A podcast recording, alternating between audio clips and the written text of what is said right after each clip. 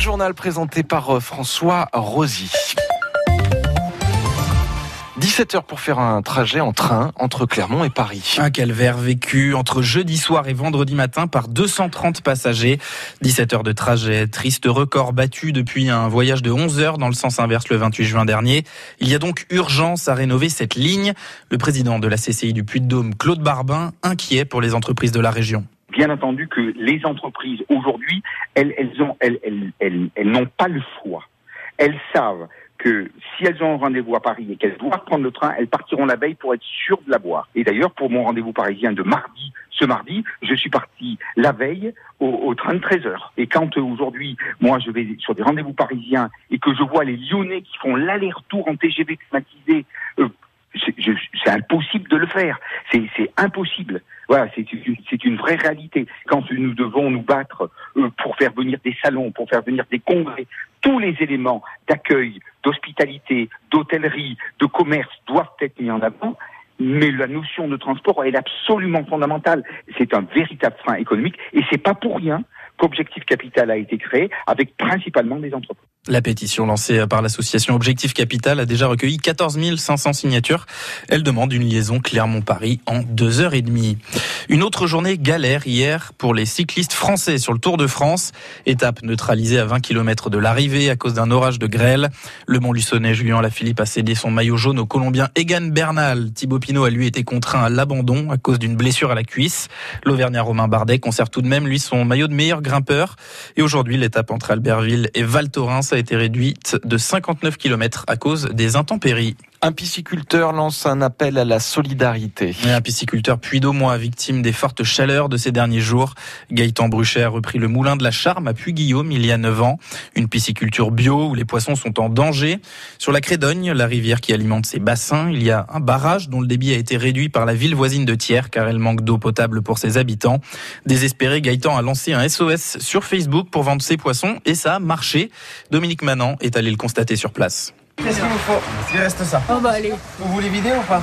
Oui, s'il vous plaît. Depuis quelques jours au Moulin de la Charme, les clients font la queue pour acheter du poisson, comme Michel, sensible aux difficultés de la pisciculture. Je viens acheter euh, des grosses trucs, c'est surtout pour l'aider. Hein. Là, c'est surtout l'eau qui est trop chaude qui fait mourir ces trucs, quoi. Et c'est terrible car chaque jour, Gaëtan Bruchet, le pisciculteur, perd 70 kilos de truites, victime d'un double phénomène. On est à 25 degrés en température d'eau et on a un débit euh, de 10 litres seconde, 15 litres seconde. Ces truites qui meurent faute d'oxygène dans une eau trop chaude, Gaëtan les met dans des seaux en attendant de les jeter. Ça fait qu'on a envie de pleurer tous les jours, ça fait qu'on n'a plus envie de faire ce métier. Alors heureusement, la solidarité remonte le moral de notre pisciculteur. Elle remonte aussi provisoirement ses comptes bancaires. Je pense qu'en 4 jours, on a fait 10% du chiffre d'affaires annuel. Ça a sauvé les meubles, ça, a limité la caisse. Quoi. Après, le problème, c'est qu'au mois de septembre, on va se retrouver avec des poissons qui vont être petits. Il va falloir attendre octobre ou décembre pour arriver à revendre du poisson. Donc, le chiffre d'affaires de septembre et d'octobre, euh, il va être nul. Le chiffre d'août, alors on n'en parle même pas. Le chiffre d'affaires d'août, il va rien avoir. Quoi. Et donc, Gaëtan espère beaucoup, mais vraiment beaucoup d'eau pour les jours à venir. Tant que ça peut pleuvoir, euh, il faut que ça pleuve. Quoi. Et il y a tout de même eu de la pluie et de l'orage dans le Puy-de-Dôme hier. Un orage à 15 heures dans la région de Gia. Depuis hier soir, 21h, la commune est dépourvue d'électricité. Le courant devrait revenir vers midi aujourd'hui après une coupure qui aura donc duré une quinzaine d'heures. La pluie et l'orage qui sont également tombés hier dans l'Allier et la Haute-Loire où les pompiers ont procédé à 10 assèchements de locaux inondés. Trois départs de feu causés par la foudre également. Parmi eux, un bâtiment agricole qui abritait des veaux qui ont péri dans l'incendie à Solignac-sur-Loire. Et dans l'Allier, tout particulièrement à Vichy, les pompiers ont effectué plus d'une centaine d'opérations hier soir. La pluie et la tempête ont endommagé des bâtiments et provoqué des chutes d'arbres. L'allié qui euh, recevait hier la ministre de la cohésion des territoires. Jacqueline Gouraud était en visite à Saint-Bonnet de Rochefort. Un rapport de 200 propositions pour la ruralité lui a été remis. Le fruit d'une mission menée par cinq élus, parmi lesquels le maire de Saint-Flour, Pierre Jarlier. Le rapport propose notamment des solutions pour rendre la ruralité attrayante aux yeux de la jeunesse.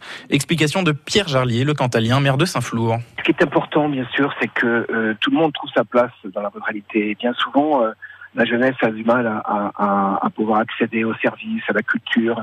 Et donc, euh, l'idée, effectivement, c'est de permettre aux jeunes de pouvoir bénéficier de ce pack jeunesse pour être mieux intégrés dans la vie sociale locale. Malheureusement, les, les, jeunes, après l'âge de 18 ans, après l'âge de lycée, partent faire leurs études euh, dans les villes et, et, et malheureusement, bien souvent, euh, ne reviennent pas parce qu'ils sont appelés à des, à des métiers qui, qui, qui ne sont pas possibles dans la ruralité. Donc aujourd'hui, ce qui est important, c'est qu'il y ait des plans de formation qui soient mis en place dans la ruralité, mais qu'il y ait un accompagnement de ces jeunes pour qu'ils puissent euh, être amenés à retourner, à retourner dans la ruralité. Pierre Jarlier au micro de Michael Chailloux.